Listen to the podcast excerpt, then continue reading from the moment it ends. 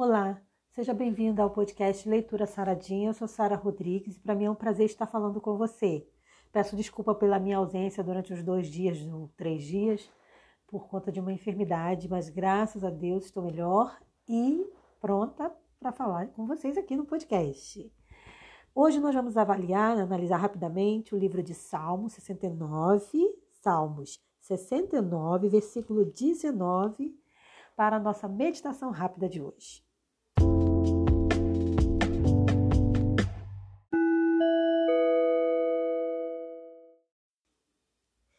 Bem tens conhecido a minha afronta e a minha vergonha e a minha confusão. Diante de ti estão todos os meus adversários. Esse texto traz uma mensagem muito bonita, porque Davi, ele consegue expressar que ele confia no Senhor e que ele tem a certeza de que Deus conhece todas as suas tribulações e todas as suas dificuldades. E o interessante é que, embora Deus conheça todas as nossas tribulações e dificuldades, não quer dizer que não devemos conversar com Deus. Por isso, o conhecimento supremo de Deus não tira de nós a necessidade de oração. Então, como cristãos, devemos buscar em oração a Deus, sempre que possível. Por que eu estou falando isso para você? Porque eu acabei de falar na abertura do podcast que fiquei aí enferma uns diazinhos e nesse, ou pelo menos num desses dias, no pico assim, né, dado o problema, eu não pude orar, não conseguia orar, estava acamadinha, precisava ficar quietinha, orar só deitadinha. Eu tô dizendo aquela oração de joelho ali, aquela oração assim mais gostosinha, né? E aí o que que acontece? Deus ele é tão maravilhoso, tão misericordioso que ele nos ouve em qualquer lugar que a gente estiver, em qualquer situação que a gente estiver. E nesses momentos difíceis, quando a gente às vezes nem consegue orar, ele também nos ouve, também nos atende, também está disposto ao nosso lado para nos fazer vencer. Vencer o quê? Vencer lutas financeiras, lutas de doença, é, crises de relacionamento. Então, ter essa certeza que Davi tem aqui no Salmo, quando ele diz que eu bem tens conhecido a minha afronta, ou seja, Deus sabe das minhas dificuldades, da vergonha que eu venho passando, da confusão, às vezes, das dúvidas que eu tenho, e que está tudo ali diante do Senhor, inclusive os inimigos, isso é uma prova de fé, é uma certeza que só quem anda com Deus pode ter. Por quê?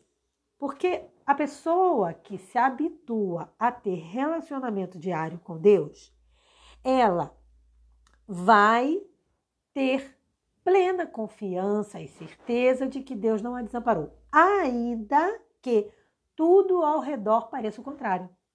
Então, é, é como Jesus ali na cruz, quando ele diz: Deus meu, Deus meu, por que me desamparaste? Jesus faz um clamor ali na cruz, mas não porque ele duvidava do Senhor, ele estava querendo dizer: Pai, está muito difícil.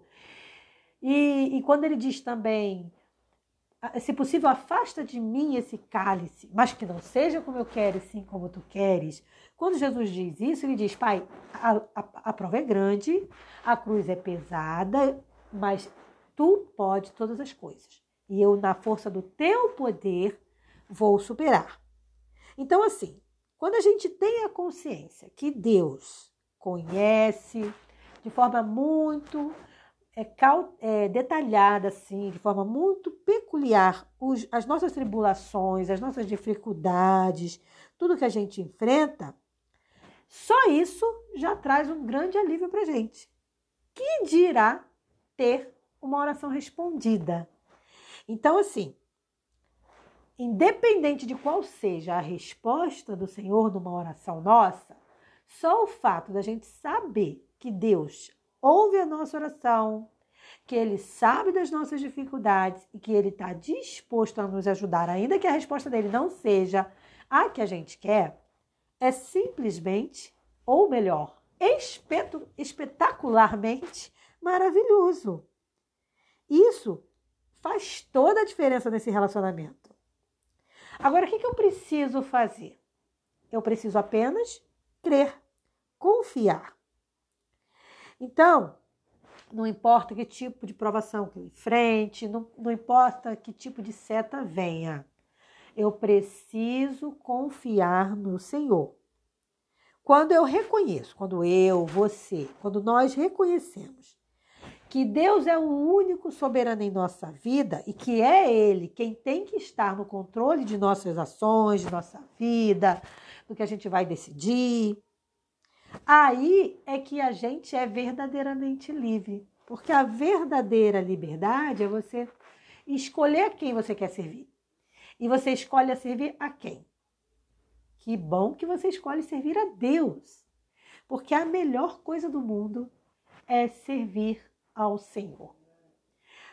Eu estou muito, muito agradecida, porque estou na fase de recuperação. Foi uma luta muito grande, acredito que foi espiritual. Mas Deus é muito vencedor na nossa vida e eu poder voltar, fazer o podcast aqui, é uma vitória muito grande para mim.